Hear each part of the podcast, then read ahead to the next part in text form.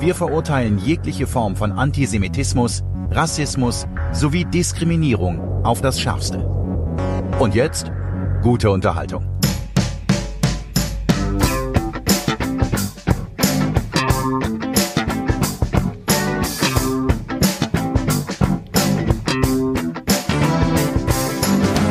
Guten Tag und kann man eigentlich noch gutes neues Jahr wünschen? Hallo Christian. Hi Stefan, alles Gute für 2021. Ja. Auch allen unseren Zuhörerinnen und Zuhörern alles Gute. Ja. Wir müssen das Beste draus machen. Ja, die Irgendwie. Medienwoche ist hier. Stefan Winterbauer ist mein Name. Ja. Christian Meyer ist an dem anderen Ende der Leitung. Und wir verurteilen natürlich jede Form von äh, Antisemitismus, Rassismus, Sexismus und fast allen anderen Ismen. Das war äh, so die die die die der Wendler-Disclaimer von RTL, den wir ausschnittweise am Anfang gehört haben. Dazu später mehr. Ach, ich dachte schon, das wäre von der Partei gewesen. Von der Partei die Partei? Nein. Aber über die reden wir auch. Und Mhm. Ja. zwar jetzt gleich. Wir, sofort. wir, wir rühren so ein bisschen zusammen heute, was uns so aufgefallen ist ähm, über die Wie Zeit. immer eigentlich. Ja, wie immer. Ich wollte nur sagen, dass, dass das jetzt so ein, so ein kleines Best-of ist wieder der, der Medienbeobachtungen ähm, der vergangenen Woche und vergangenen Wochen. Au- Das auch. ist unser Ansatz. Ja, grundsätzlich, wir haben jetzt kein großes Thema, aber Ja. wir haben verschiedene Themen, die uns aufgefallen sind. Mal heiter, mal ernst, mal irgendwas dazwischen. Mal so, besinnlich. und wir fangen an mit der Partei. Das ist diese ja, Spaßpartei, Satirepartei. hieß es früher immer, Satirepartei, rund um Martin Sonneborn, den ehemaligen Chefredakteur der Titanic. Der sitzt ja jetzt auch im Europaparlament, äh, Das ist schon eine fraktionslos ganze Weile, ja. lange, ja schon. Und er hat auch äh, im vergangenen Jahr war das, glaube ich, ein Kollegen äh, dazu bekommen, ne, der auch äh, gewählt worden ist, Nico Semsrott. Genau.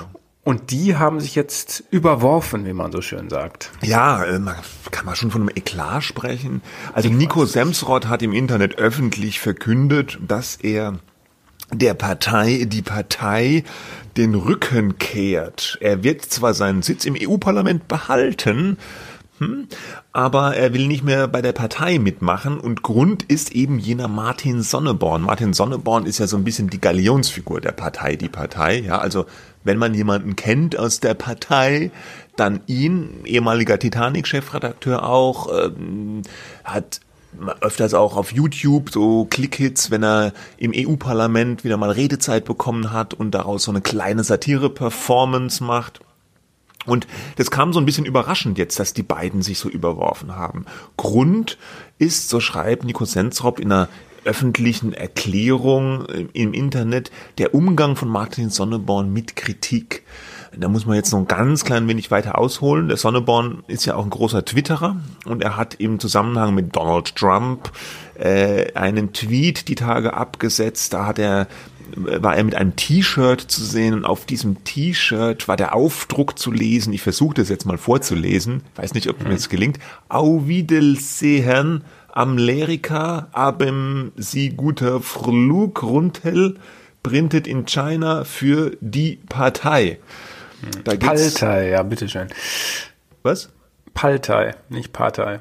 Für die Partei. Ah ja, genau. Ja, das ist ja dieser, dieses Klischee, dieses, was weiß ich, überall, dass äh, die Chinesen äh, das R nicht richtig aussprechen können, äh, äh, ne, also als Klischee und ja. dann äh, de- deswegen ein L sagen. Das, ach, in, äh, in den 60ern, 70ern oder was war das in Dutzenden von Comics auch immer so, äh, ja, einfach ja, so ein Chinesen-Klischee, ja, und de, dem hat er sich, das hat er sich jetzt äh, zunutze gemacht, diese äh, abgeschmackte äh, Witzchen Ja, und das ist aus den T-Shirts gedruckt, ja, und das hat dem Semsrott nicht gepasst. Wobei- und deswegen tritt der Semsrott jetzt Nee. aus der Partei aus, beziehungsweise er sagt, er hat Ja. sich versucht, mit dem Sonneborn darüber zu unterhalten. Also nee, ja, er sagt, nein, was? Er, also es, er, er, Semtrott hat nicht gesagt, dass er deswegen, er hält diesen Witz zwar auch für nicht gelungen, aber er tritt deswegen nicht aus, sondern weil äh, da gab es dann so eine Empörungswelle, wie es das halt immer so gibt, gegen Sonneborn auf Twitter und so weiter,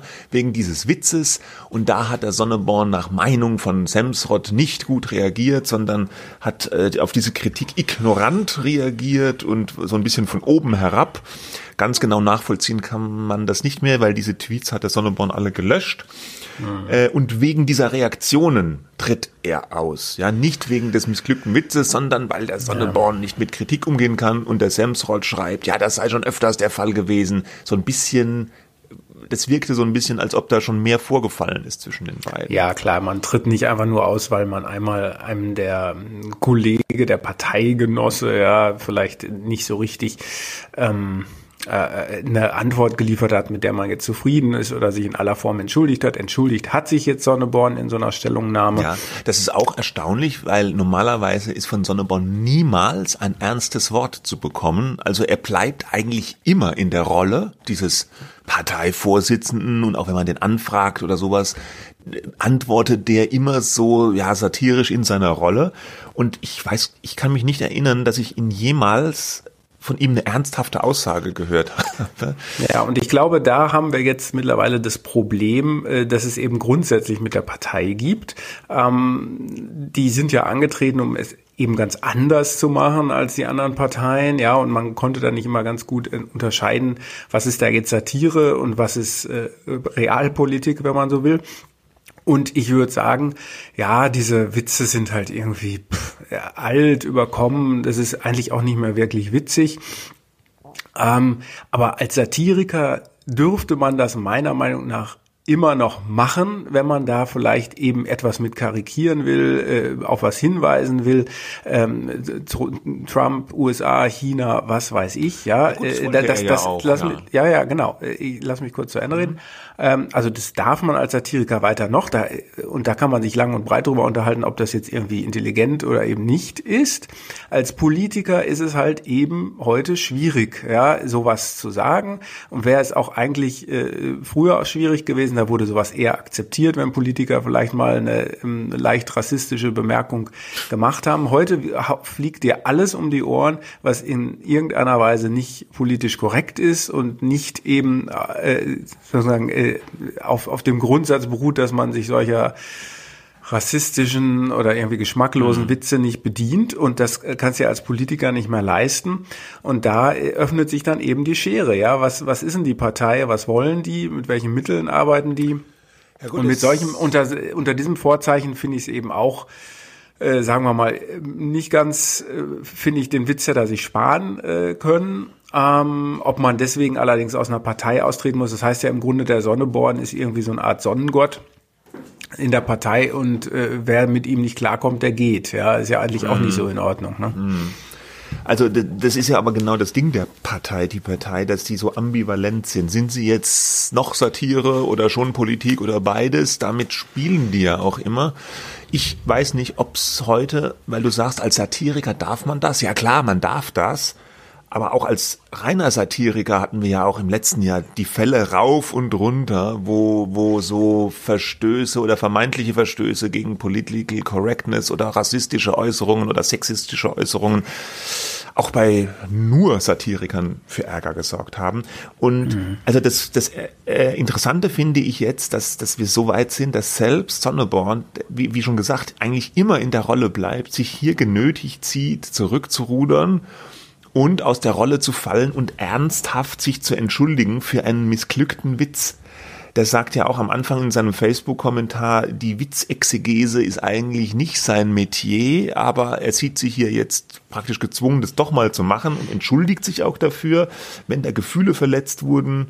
Ähm, das, das ist schon bemerkenswert. Der Ralf Höcker, der Medienanwalt, ja, der normalerweise da auch gegen Medien wie die Titanic vielleicht eher vorgeht, hat dazu auch so einen halb satirisch gemeinten Beitrag auf Facebook geschrieben, so in dem Duktus, wenn jetzt selbst Sonneborn äh, da zurückrudern muss, dann hat er endgültig gewonnen, also eher der Medienanwalt.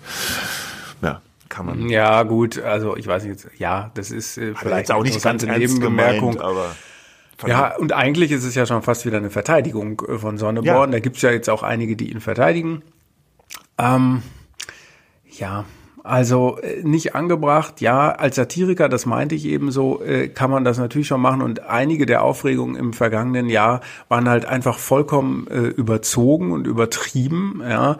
Ähm, gut, man, man muss halt auch mal dran erinnern, früher bei, früher, ja, ähm, bei, als das alles noch ein bisschen lockerer gesehen wurde, egal wie man das bewertet, war das bei der Titanic gang und gäbe, auch solche Witze zu reißen, ja. Ich halte, ich bewerte das jetzt gar nicht, ne. mhm. ne. Es hat sich halt etwas geändert geändert und so meint der Höcker das wahrscheinlich auch.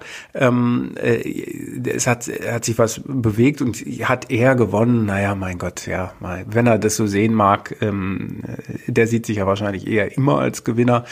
Aber äh, das hat Sonneborn dann vielleicht nicht äh, so ganz verstanden, wie man als äh, die Grenzen zwischen Satire und Politik, wir haben es eben angesprochen, sind halt eben nicht fließend aus meiner Meinung. Es sind zwei verschiedene äh, Dinge und ich glaube, dass die Satire in der Politik nichts zu suchen hat, auch wenn sich das manche vielleicht äh, wünschen. Ja. ja gut, aber sie ist nun mal da in Form der Partei und äh, ja, es wird weitergehen. Und vielleicht abschließend äh, unsere Prognose, dass uns dieses Thema, was darf man noch sagen, 2021 äh, erhalten bleibt, hat sich schon bestätigt. War jetzt aber auch keine große Kunst, diese Prognose, gell? Nö.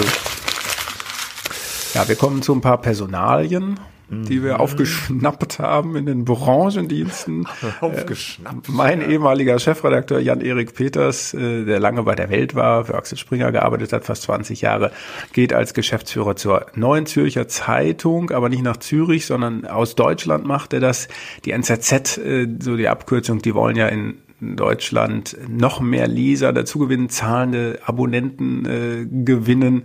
Und dazu holen sie sich jetzt den Peters und machen den Marc Felix Serrao, der schon Büroleiter in Berlin war, zum Chefredakteur hm. von Deutschland. NZZ Deutschland, ja. Ja, die, mhm. die NZZ, die, die, die früher auch galt sie ja vielen so als äh, ganz tolle Zeitung, wahnsinnig traditionsreich und der andere Blick auf Deutschland und ganz viele Auslandskorrespondenten und so, so ein bisschen lustig, skurril, schweizerisch. Seit einiger Zeit halten viele die NZZ äh, für so nach rechts gerückt also dass die mehr auch so rechte Ressentiments bedienen. Man, man hört und liest da viel Kritik. Die Zeitung selbst ja, weiß eine konservative das, Zeitung war es ja schon. War es schon immer. immer ne? ja, die Zeitung also selbst weiß das auch von sich. Die sagen, jetzt so ein bisschen, hm. ja, ja, die Kritik gibt's ja. Ne? Ja, es gibt viel Kritik. Ja, ja äh, aber die Zeitung selbst weist es von sich, ja, und sagen, sie machen hier ein breites Meinungs- und äh, Debattenspektrum. Ähm, ja, ich halte die Kritik, die an der Zeitung geübt wird, auch äh, oft und häufig etwas überzogen. Es gibt in jedem Medium immer mal den ein oder anderen Artikel, mit dem man nicht einverstanden ist, ist glaube ich normal. Aber ich glaube, die jetzt in, äh, in eine Ecke zu stellen mit jetzt einem wirklich neu rechten Blatt, wie zum Beispiel der Jungen Freiheit, finde ich unangebracht. Und Jan-Erik Peters ist ja auch jeder, äh, politischen Standortbestimmung nach rechts unverdächtig, ja. Der ist ja, ja, eher, steht ja eher auch für einen liberalen Medienkurs, würde ich jetzt einfach mal so ja. Äh, sagen. Äh, deswegen auch eine interessante Personalie. Es gab auch Gerüchte, hatten wir in der Redaktion gehört, dass die auch ein, äh, eine gedruckte Ausgabe vielleicht vorbereiten sollten für Deutschland. Kann ich mir aber ganz ehrlich nicht vorstellen. Hast du da was gehört von? Nee, habe ich nicht gehört, aber ich habe auch nicht nachgefragt. Hm. Würde ich auch jetzt. Ich vielleicht wöchentlich. Vielleicht wöchentlich. Ne? Ja, also könnte man sich ja halt, vorstellen. Halt, wir wissen ja, es ist schwierig mit Print. Ich glaube eher, die bleiben im Digitalen. Wie auch immer. Interessante Personalie. Dazu genau. passt vielleicht noch eine weitere Personalie. Äh, Christoph Schwennige, Chefredakteur und ja, Miteigentümer von Cicero, dem Monatsmagazin, steigt aus als Chefredakteur. Ja, ja. Äh, Cicero, ähm, damals gegründet von Wolfram Weimar, ähm, äh, hat er dann äh, zusammen mit Ringier aufgebaut, dem Schweizer Medienhaus, und die haben das dann auch, als Weimar schon weg war, zwischendurch äh, gab es andere Chefredakteure, äh, die haben es dann ähm, verkauft äh, an Schwennecke, der dann schon che bereits Chefredakteur äh, von Cicero war. Der hat es dann irgendwann übernommen und äh, dann hat sich Ringier entschlossen. Auch noch mit dem anderen zusammen, ne? mit dem äh, äh, Alex Alexander Magier, ja, genau, ja, das, ja. Ähm, genau. Der kam von der FAS, äh, Frankfurter Allgemeinen Sonntagszeitung. Die beiden haben das dann zusammen gemacht. Dann hat Ringier irgendwann gesagt, sie, sie wollen ihre beiden Deutschlandblätter ähm, also Cicero und dann gibt's das Kunstmagazin Monopol noch verkaufen. Äh, und dann gab es so ein Management-Buyout. Schwennecke und Magier haben zugegriffen und haben das jetzt ein paar Jahre, schon einige Jahre in Eigenregie gemacht. Und äh, ja, man hat sich auch dort in dieser, in diesem Duo offenbar so ein bisschen auseinandergelebt und Schwennecke hat sich jetzt entschieden, seinen Anteil zu verkaufen. Und ähm, Magie hat sich, glaube ich, jemanden reingeholt, äh, ein Investor, äh, der das dann mit übernommen hat und macht das jetzt alleine als Chefredakteur weiter. Mhm. Ja. Äh, passend sagte ich deswegen auch, weil Cicero auch immer mal wieder so der Kritik, die würden so rechts stehen, ausgesetzt war und ist. Mhm. Äh, ich finde, für die gilt das Gleiche wie die für die NZZ. Äh, wenn man sich das Blatt tatsächlich anguckt, äh, da gibt's eine Bandbreite an Themen, die sind sicherlich auch konservativ aufgestellt, aber jetzt auch nicht so, dass man sagt, das ist jetzt ein rechtes. Und für Schwennecke Platz. gilt dasselbe wie für Peters, ja. Ja, also, absolut. Äh, könnte man sich ja sogar, äh, ja, was macht der Schwennecke jetzt? Weiß man da was? Nee, ne? Ich glaube nicht. Nee. Mal fragen. Vielleicht würde er auch zur NZZ passen. Weiß. Aber man weiß es nicht. Das ist jetzt nur spekuliert. So. Okay, wir kommen äh, zu einem öffentlich-rechtlichen Thema. Endlich. Mal wieder, ja. endlich mal wieder der öffentlich-rechtliche Rundfunk. In der Zwischenzeit, in, äh, inzwischen, oder wie es immer so schön heißt, ähm, ist Folgendes passiert, seit wir uns das letzte Mal hier auf dieser äh, Welle gehört haben. Previously es sollte ja der Rundfunkbeitrag zum 1. Januar äh, steigen, nämlich auf 18,36 Euro von 17,50 um diese berühmten 86 Cent.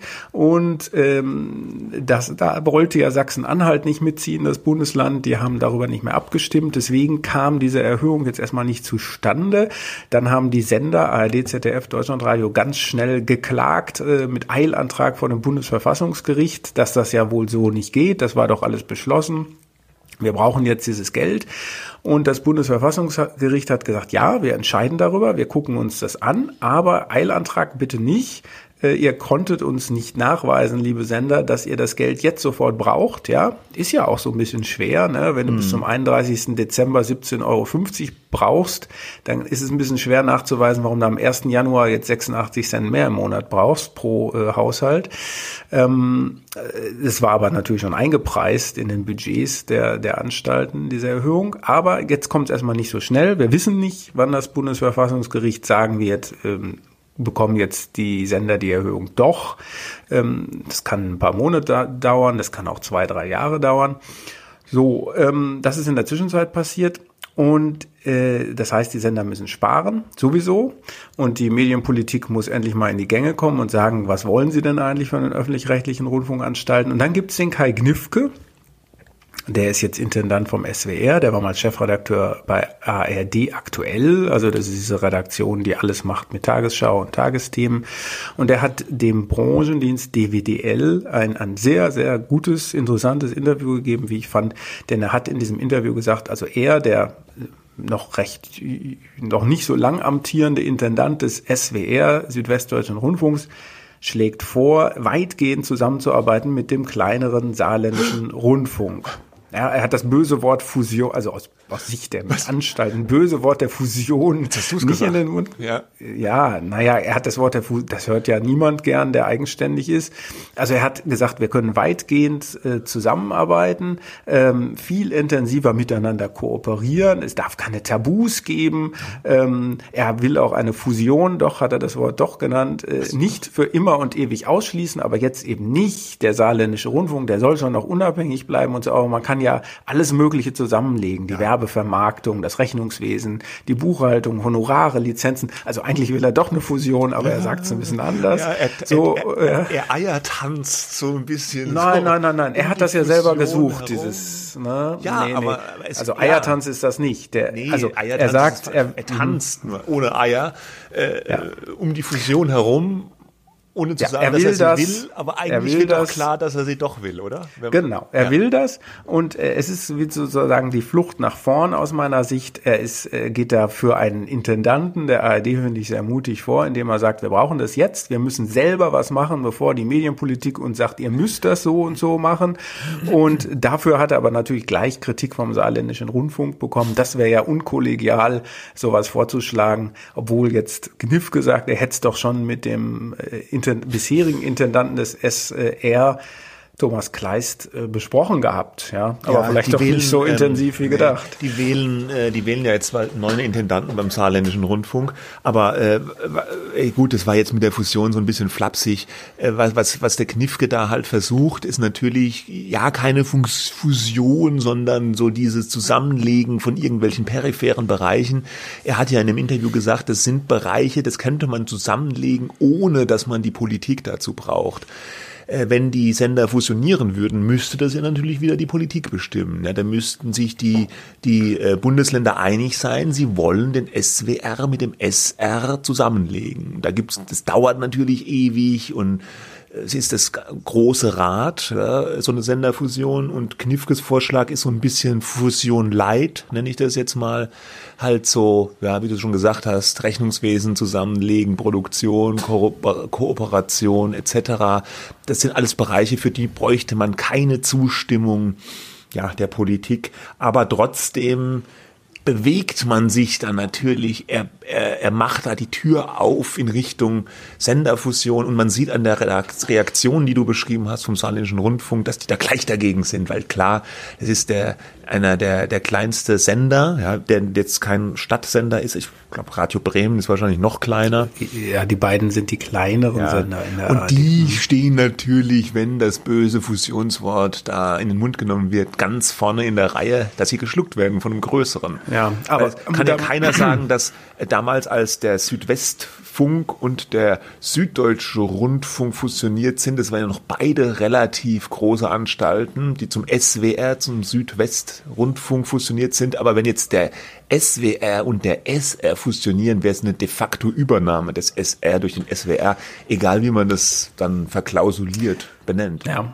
Ja, richtig. Ähm, wobei man ja auch sagen muss, dass eben diese kleineren äh, beiden Sender, Radio Bremen und Saarländischer Rundfunk, ja auch schon Geld bekommen von den größeren Anstalten, weil sie sonst eigentlich gar nicht mehr ähm, überlebensfähig sind, schon gar nicht mit dem äh, Rundfunkbeitrag, wenn er bei 17,50 bleibt.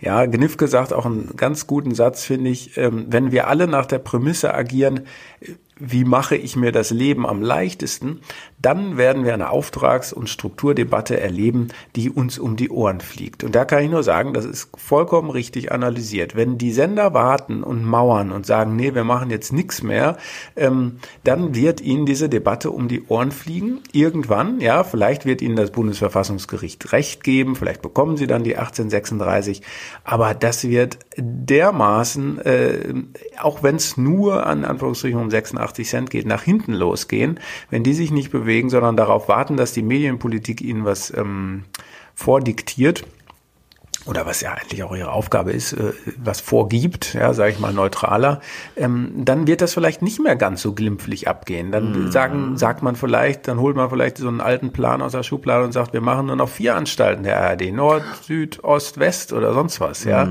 Ähm, also so gesehen ist das ja eigentlich relativ schlau von Knifke zu sagen, wir machen, wir müssen jetzt was machen, was uns vielleicht nicht ganz so weh tut, bevor was kommt, was uns wirklich weh tut. Seine Position in der Rolle des Stärkeren ist natürlich so ein bisschen schwierig, wenn er damit quasi eine Übernahme, ähm, einer Übernahme das Wort redet. Ja, was er natürlich nicht macht, aber de facto wird es natürlich so gelesen, ja.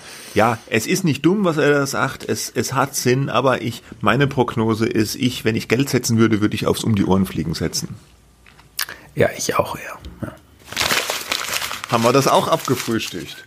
So, Gut. jetzt gehen wir in die wunderbare Welt des Privatfernsehens. Äh, und Nee, kommen- wollten wir nicht erst noch über Ach ja, den stimmt. Tommy sprechen? Ja, der Tommy. Sorry, ich hab, bin auf unserem Ablaufplan eins. Du möchtest zu weit. halt Ja, unbedingt gleich über den Wendler reden, sprechen. Das ja. kommt aber gleich ein Zwischenschritt noch. Wobei, darf Wendler. man den überhaupt noch nennen? Na egal. Jetzt erstmal Tommy. Tommy Gottschalk. Da gab es diese Woche eine ganz interessante Meldung, nämlich Thomas Gottschalk ist Miteigentümer von Gabor Steingarts Media Pioneer Journalismus Startup. Huch, was ist denn da los? Ja, ähm, also wir wissen, ähm, Ste äh, Gabor Steingart hat ja diesen Media Pioneer gegründet, äh, der vor allem mit seinem Newsletter, Morning Briefing und dem Podcast bekannt geworden ist. Da baut er jetzt seit einiger Zeit schon so ein kleines Podcast-Imperium auf, hab- fährt auf einem Schiff durch, ja? Ja, ich wusste, dass das Wort Imperium gleich. Ja, sorry, es ist aus dem Baukasten für Medienjournalisten, ich weiß. Ähm, also äh, eine Reihe von Podcasts werden da jetzt produziert und ähm, äh, ja, man schippert auf einem Schiff über äh, die Spree und ähm, macht viel von sich reden und das ist sozusagen, so sieht Steingarts Zukunft des Journalismus aus. Und äh, das will aber natürlich alles finanziert werden. Teilweise finanziert wird es von Axel Springer, die beteiligt sind an dem Unternehmen Media Pioneer. Ich glaube 35, 36 Prozent, irgendwie sowas. Und 10 Prozent und den Rest hält auch den Steingart und, und seine Mitstreiter, Michael Bröker, ähm, Chefredakteur. Aber 10 Prozent der Aktien ähm, sind auch ja, Investoren, privaten Investoren vorbehalten. Und jeder, der 100.000 Euro hergibt, Mindestens äh, 100.000 Euro. mindestens 100.000 Euro hergibt, kann also Miteigentümer bei Media Pioneer werden. Und einer von diesen Personen ist Thomas Gottschalk, der Richtig. bekannte Der Moderator. bekannte Moderator. ähm, dann, äh, das hat der, das hat der Steini selbst in einem, in so einem Neujahrsletter jetzt neulich da bekannt gegeben. Es gab ja ähm, im vergangenen Jahr noch eine recht so eine kritische Spiegelstory über ihn, wo auch ein bisschen gelästert wurde, dass dass der gar nicht so viele Investoren hätte und, äh, und sich da viele da eher distanzieren, die er da angesprochen hätte. Und wahrscheinlich war das jetzt so ein bisschen so eine äh, ja, Erklärung zum neuen Jahr, Standortbestimmung. Äh, Da hat er dann angekündigt, was sie alles vorhaben. Sie wollen mit dem Schiff dann auch runter von der Spree durch Deutschland schippern äh, und da anlegen im Bundestagswahljahr. Und er hat dann eben auch eine Reihe von prominenten Investoren bekannt gegeben, eben Thomas Gottschalk, äh, ein paar weitere interessante Namen dann auch noch dabei, zum Beispiel Alexandra von Rehlingen und ihr Mann Matthias Prinz, äh, der Medienanwalt, der war früher, glaube ich, noch ein bisschen äh, mehr, mehr im Geschäft an der Front. Äh, meiner Wahrnehmung nach hat er sich so ein bisschen zurückgezogen, macht jetzt meistens eher der Christian Scherz, so die großen prominenten Fälle, aber ich weiß es nicht genau.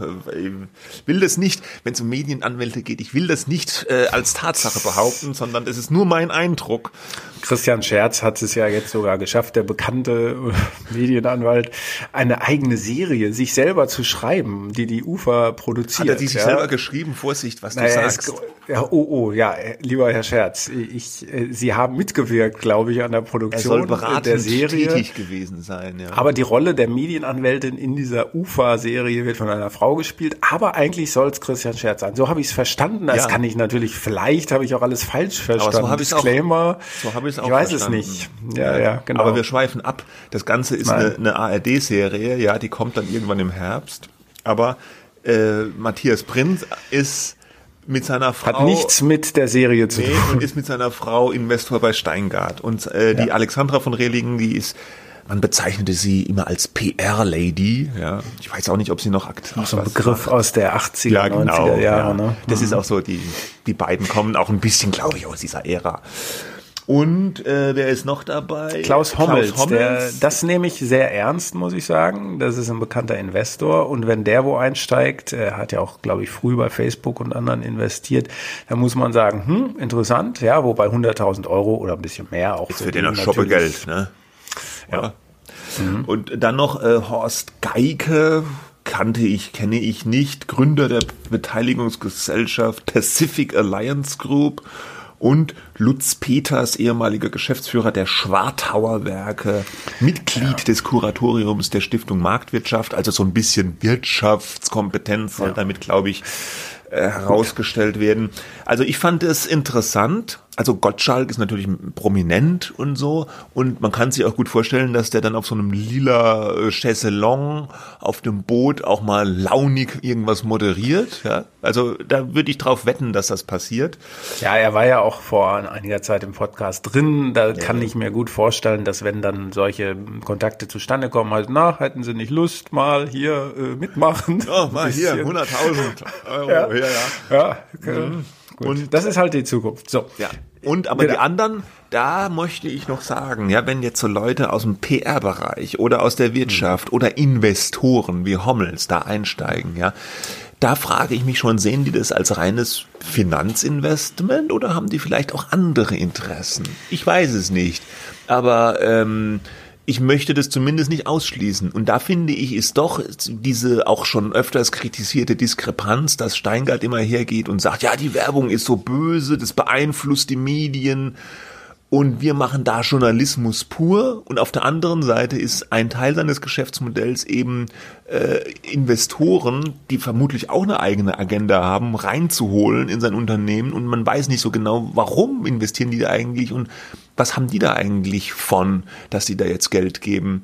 Ähm, das finde ich, ja, man kann das auch machen, aber ich finde, es ist nicht sauberer, als jetzt einfach Werbung zu äh, schalten und zu veröffentlichen. Ja. Zumal also man das den Zauberwort. Transparenz. Zumal man von den meisten Ja. ja. gar nicht weiß, wer die Investoren sind. Er hat jetzt hier so einen handvollen Namen mal genannt, aber wer Mhm. sonst noch da Geld gibt, weiß man halt nicht. Ja, das Zauberwort heißt Transparenz. Du hast es gleich erahnt. Auch das natürlich ein Wort, das immer wieder genannt wird und geduldig ist. Aber man muss halt jedes Mal sagen, ähm, wir interviewen jetzt hier oder den oder was und warum macht man das? Auf wessen Initiative hin? Das wäre ganz schön, wenn das dann offengelegt wird. Aber ich glaube, wir sollten mal weitergehen. Endlich. Die Zeit, die Zeit drückt, ja, im Homeoffice und beim Homeschooling Ja. müssen noch Sachen erledigt werden. ja, aber dein Lieblingsthema. Mein bitte Thema sehr. der Woche ist natürlich der Wendler bei RTL. Ja, die Sache war ja die, der Wendler ist Juror, war Juror bei Deutschland sucht den Superstar, der Dieter Bohlen Show. Dann Wendler goes underground, hat er sich verabschiedet. Wir haben es alle mitbekommen, ist auf Telegram abgetaucht in die Riege der Verschwörungstheoretiker und Corona-Quatschdenker. Und dann hat RTL gesagt, na, so nun, nee, dann äh, nicht mehr mit uns. Außerdem, der Wendler selber wollte auch nicht mehr mit RTL, weil seiner Meinung nach gleichgeschaltet. Aber Problem, die ersten Folgen dieser DSDS Casting ähm, Show, der, der Casting Folgen mit dem Wendler auf einem Boot, auch wieder ein Boot, auf dem Rhein, waren schon abgedreht. Was macht man denn da jetzt? Jetzt wollten, jetzt haben die gesagt, ja, das ist ja schon abgedreht und aus Respekt vor den Kandidaten zeigen wir jetzt die paar Folgen mit dem Wendler halt noch. Dann haben sie die erste Folge gezeigt und da gab es gleich ein, ein böses Presseecho, weil bei RTL hat man zunächst versucht, den Wendler mit so, so, so Quatschelementen ein bisschen ins Lächerliche zu ziehen, also noch mehr ins Lächerliche zu ziehen, ziehen muss man ja sagen. Wurden dann wieder so lustige Geräusche eingeblendet, wenn der was sagt und so hui oder, oder irgendwelche grafischen Elemente kamen dann rein und das kam gar nicht gut an bei der Kritik. Da hat man gesagt, was soll denn das jetzt? Äh, äh, jetzt gibt man dem da doch noch so eine Bühne, macht das alles lächerlich. Dabei ist es doch gar nicht so lächerlich, wenn so ein Prominenter sich jetzt da äh, unter die Verschwörungstheoretiker begibt.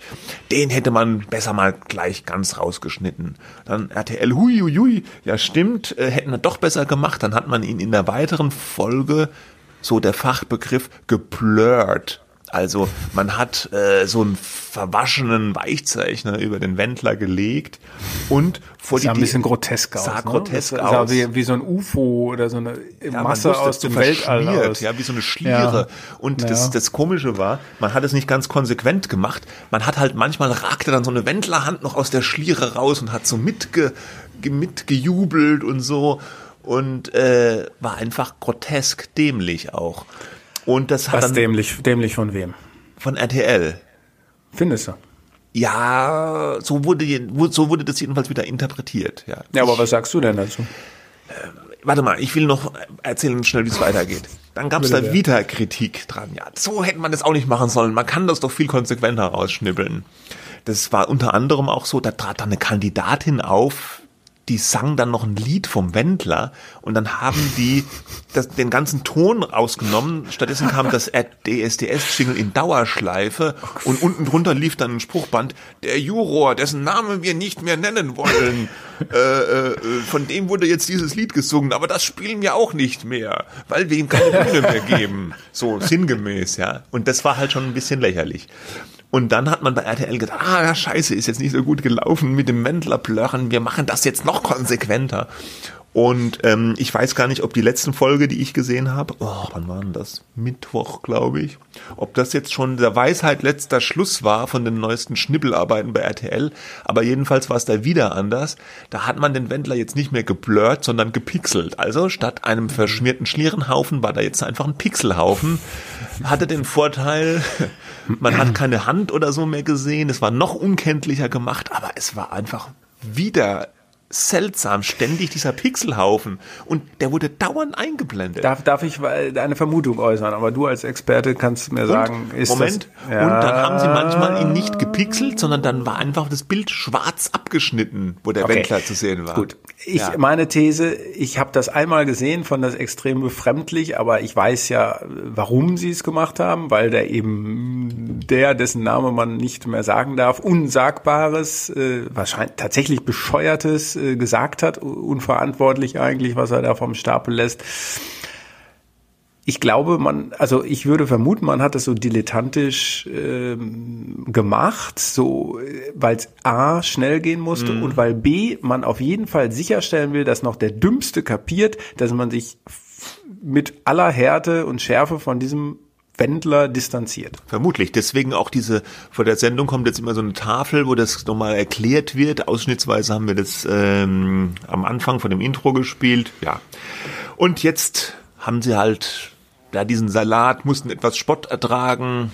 Aber die gute Nachricht für RTL, die Wendler-Folgen sind dann auch bald abgesendet und dann geht's äh, weiter. Aber bei RTL kam, hat man noch mehr Probleme gehabt. Äh, die Dschungelshow, die, die findet ja dieses Jahr auch wegen Corona in Köln statt. Und äh, ja, die Kandidaten äh, ich kenne sie das nicht. Das hat jetzt mit dem Wendler nichts nee, zu tun, oder? Das hat mit dem Wendler, mhm. ja doch, so ein bisschen was zu tun, weil es geht mhm. um diese Sache, ähm, äh, äh, Vorwürfe gegen Personen, was haben diese Personen gesagt und was hat das für Konsequenzen im Fernsehen. Eine der Kandidatinnen äh, in dieser neuen Dschungelshow war die Nina Queer. Eine äh, äh, ja Track ist es eine Track Queen oder ja so eine queere Person? Ja Track Queen Berliner Track Queen heißt es Nina mhm. Queer. Ich kannte die nicht ja, mhm. äh, äh gegen die gab es auch im Jahr 2017 mal Rassismusvorwürfe. Äh, was diese Vorwürfe waren, weiß ich jetzt nicht. Jedenfalls hat sie aber, um diesen Vorwürfen zu begegnen, damals wohl wörtlich gesagt, äh, also hat diese Vorwürfe zurückgewiesen und dann gesagt, dann bin ich eben die erste Hitler-Transe. Ja, das war das Zitat von Nina Queer. Und wegen diesem Zitat, es gab dann auch Presse darüber, hat RTL dann auch diese Person aus der Dschungelshow rausgeschmissen, ersetzt, es gibt ja ein unerschöpfliches Reservoir, ersetzt durch einen Kandidaten der Gay-Dating-Show Prince Charming. Und da muss okay. ich jetzt wieder sagen, das fand ich jetzt fast ein bisschen überreagiert, wegen diesem Zitat dann diese. War das nicht ironisch? Also wir kennen jetzt den Kontext nee, nicht, deswegen es klingt, nicht. Es klingt so ironisch. Es klingt dann ironisch, dann mm, so ironisch, mm, gespielt mm. pampig vielleicht, dann bin ich halt die Hitler-Transe. Also wegen sowas dann auch jemanden rauszuschmeißen. Ich habe den Eindruck, beim RTL sind sie im Moment da ganz schön nervös. vorsichtig, nervös, ja, und äh, da wird der Wendler halt gepixelt, bis der Arzt kommt. Da wird die Hitler-Transe aus der Dschungelshow geschmissen. Hauptsache, es gibt kein Azure. Tja. Aber so ist es. Können ja. wir heute Abend gucken. Die Ach, läuft das heute Abend mhm. Ja. ja. Also die sogenannte Dschungelshow. Die sogenannte Dschungelshow. Okay. Gut, dann kommen wir zum letzten Thema, das auch ähm, bis heute äh, kein kurzer Aufreger, glaube ich, sondern ein Thema, was äh, länger jetzt äh, uns beschäftigen wird, nämlich wie viel Macht äh, haben die sozialen Netzwerke? Und der Aufhänger ist, dass Twitter und Facebook auch äh, Donald Trump den ja, nicht mehr lange amtierenden amerikanischen Präsidenten gebannt haben. Also die, gezogen. Deplatforming äh, nennt sich das, glaube ich, im Fachjargon. Also sie haben ihn von der Plattform runtergeschmissen ähm, und auf ja, Lebenszeit oder so bei Twitter äh, äh, ja, gebannt. Ja, er darf da nicht mehr an seine zig Millionen äh, Follower äh, das verbreiten. Das war seine Lieblingsbeschäftigung, hat man den Eindruck, neben Golfen gewesen, Twittern. Und er hat ja auch mit Twitter Politik gemacht, er hat äh, die Märkte bewegt, er hat Sachen ausgelöst. Äh, alles nicht nur wirklich in positiver Hinsicht. Ja, ähm, äh, anhand von Twitter, wie Donald Trump getwittert hat, hat man immer äh, sozusagen ahnen können, wie gerade seine momentäre Verfassung ist. Wohin meistens gereizt, mit, ja. Meistens gereizt, äh, das ist noch äh, gelinde gesagt, ähm, wohin es mit der Politik äh, der USA geht und so weiter. Das, äh, Twitter war wie so ein Seismograph der Stimmung von Trump und damit auch äh, der Lage in den USA. Jetzt, äh, der Auslöser war dass äh, der Sturm aufs Kapitol, zu dem Trump mehr oder weniger unverhohlen aufgerufen hat, seine Anhänger, äh, wo, wo ja die, die, diese Vandalen da ins Kapitol eingedrungen sind, ja, und er, äh, Trump, äh, saß währenddessen im Weißen Haus und hat sich wahrscheinlich über Fox News oder so angeschaut, was äh, seine Volklinge da alles verwüsten und bei Nancy Pelosi im, im Büro irgendwie äh, kaputt machen. Und äh, jetzt fragen sich alle, war denn das okay von Twitter, das äh, zu machen? Ist das rechtmäßig, wenn man den mächtigsten Mann, na, nicht mehr lange mächtigsten Mann der Welt einfach runterschmeißt äh, von Twitter. Das äh, hauptsächlich wurde über Twitter diskutiert, wobei äh, auch bekannt ist Axios, dieser Nachrichtendienst hat da eine ganz gute Übersicht gemacht, verlinken wir noch, wer alles Donald Trump jetzt runtergeworfen hat. Mhm. Ja. Ähm, aber Twitter ist, glaube ich, so das Haupt, weil es Und steht ja auch äh, steht ja auch ja. für die anderen quasi gleich mit. Genau. Also ist das jetzt eigentlich okay gewesen? Ach, schwierige Frage. Ich bin da auch ein bisschen hin und her gerissen, muss ich sagen. Einerseits ist natürlich das schon eine sehr, sehr krasse Nummer, was da passiert ist bei diesem sogenannten Sturm aufs Kapitol, ja, und die Trump-Rede vorher und wie er die Leute da angestachelt hat. Da kann man schon verstehen, dass dann ein Dienst wie Twitter sagt, so, jetzt ist hier eine Grenze überschritten, jetzt schmeißen wir den Mann runter von der Plattform, weil wir wollen nicht, dass der über unsere Plattform, der hat ja seine Videos da auch über Twitter verbreitet, wir wollen nicht, dass der über unsere Plattform da die Leute zu irgendwelchen Taten, aufrührerischen Aktionen anstachelt. Andererseits gab es in der Vergangenheit ja natürlich auch schon mannigfaltige Gelegenheiten, wo Donald Trump auf Twitter über die Stränge geschlagen hat und da hat Twitter nichts gemacht. Gut, sie haben in jüngerer Zeit seine Tweets, wo er von Wahlbetrug schreibt, immer mit so Warnhinweisen versehen, aber da war nie die Rede davon, dass er wirklich runtergeschmissen wird. Und ähm, ich glaube schon, dass es sehr viel damit zu tun hat, dass er jetzt in absoluter Kürze weg sein wird. Also ich kann mir nicht vorstellen, dass Twitter ihn runtergeschmissen hätte, wenn das jetzt passiert wäre und er noch ein halbes Jahr oder ein Jahr Präsident wäre. Ich, klar, du meinst also, das war so ein bisschen der easy way out, dass ja, man gesagt ja, hat, na gut, ja. der ist jetzt eh eine lame duck genau. Äh, und also, jetzt kann man auch unterschreiben. Weil das ist das Problem ist, sowas wie Trump gab es ja vorher nie. Ein, ein, Staatschef, der sich auf auf einer auf einer Plattform komplett daneben benimmt, ja, das das das ist äh, war ja war ja ist ja sozusagen zumindest jetzt was ich weiß komplett neu gewesen, dass da ein Staatschef außer Kontrolle auf einem privaten Account Weltpolitik macht. Ja, aber dann müsste man ja dazwischen fragen, gelten denn bei Twitter und anderswo für Staatschefs andere Regeln als für andere genau. Menschen?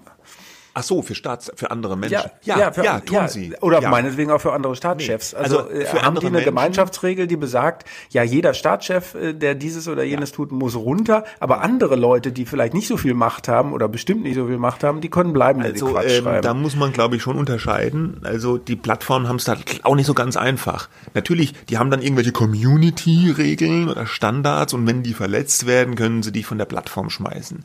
Aber wenn jetzt Hinz und Kunz oder du oder ich irgendeinen Scheiß auf Twitter schreiben und wir dann, dann jede Wette fliegen wir schneller runter als ein Donald Trump, ja.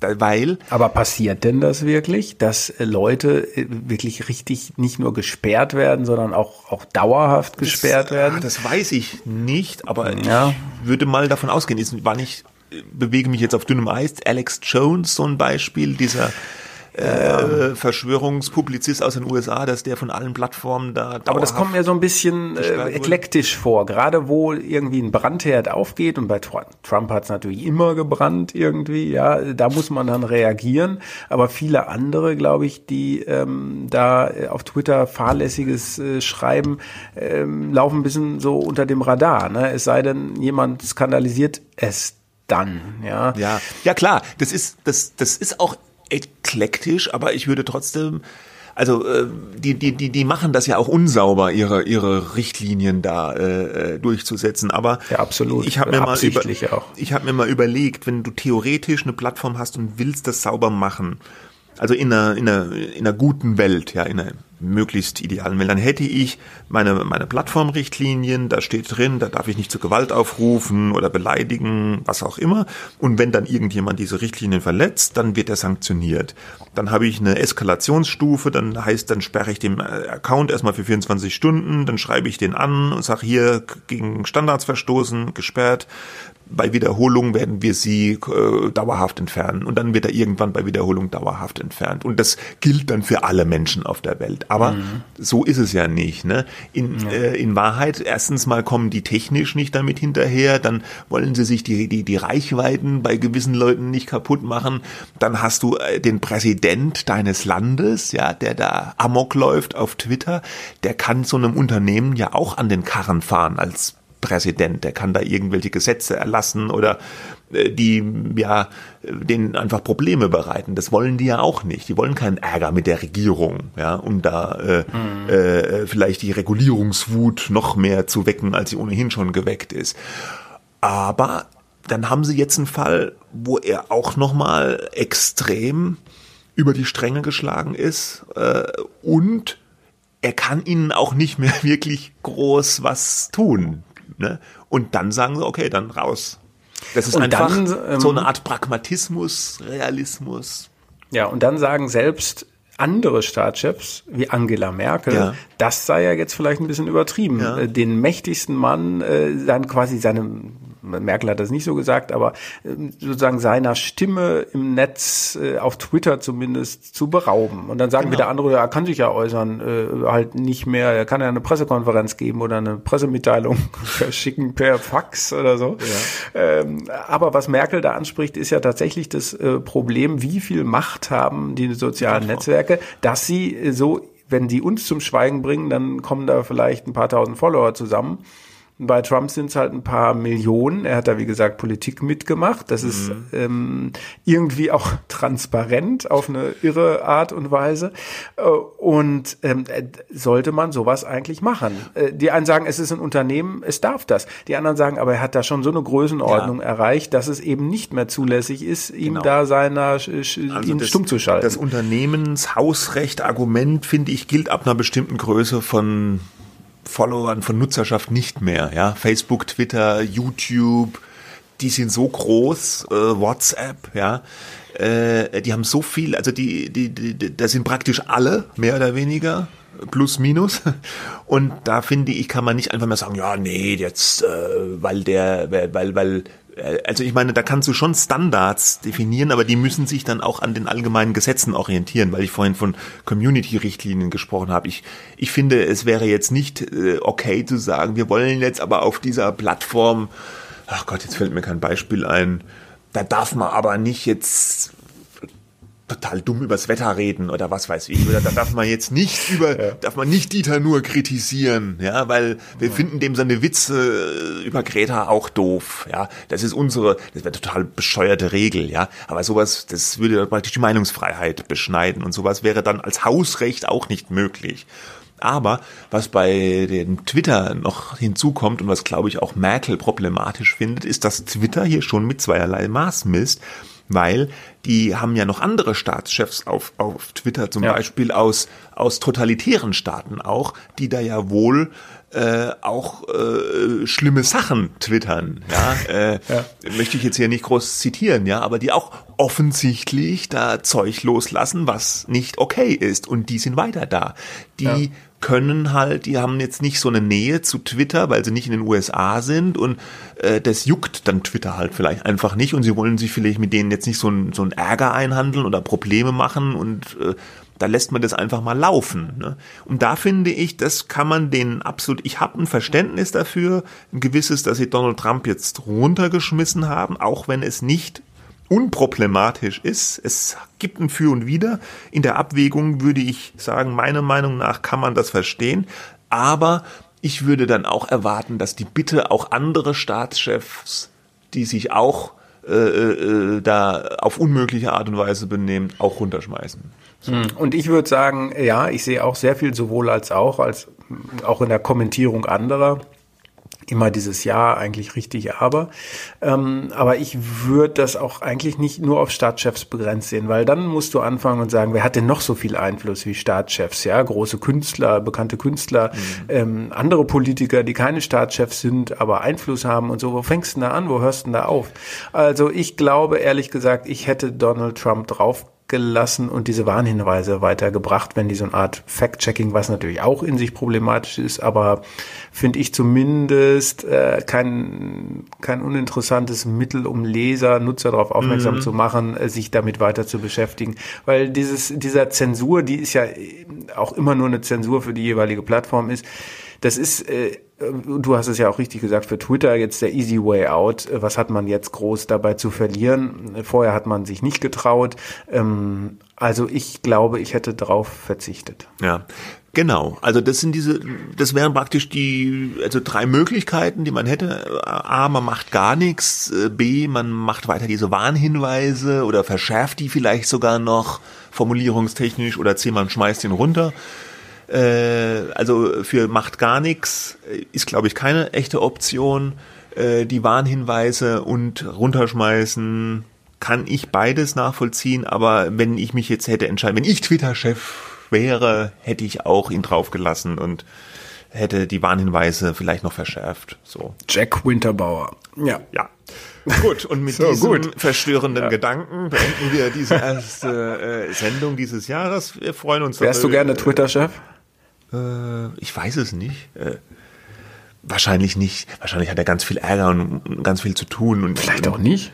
Vielleicht auch nicht. Ja, eben, deswegen, ich weiß es Wir nicht. Wir wissen es nicht. Weil, ja. weil Twitter ist ja so eine komische Firma auch ein bisschen. Neulich durfte man eine, äh, einen Tag lang äh, junge Menschen äh, Mickey Mouse Chefredakteur sein. Äh, von Twitter und Facebook würde ich Ähnliches erwarten. Äh, normale Nutzer einen Tag lang zum Chef zu machen, wie das Zeitungen früher auch immer gemacht haben. Ja, das ist aber immer so eine PR-Aktion ja, gewesen. Ja, ich weiß, ne? ich weiß. Aber ich, wenn du mich jetzt gefragt hättest, willst du Tesla-Chef sein oder Facebook-Chef, äh, Google-Chef, jederzeit klares Nein, ja.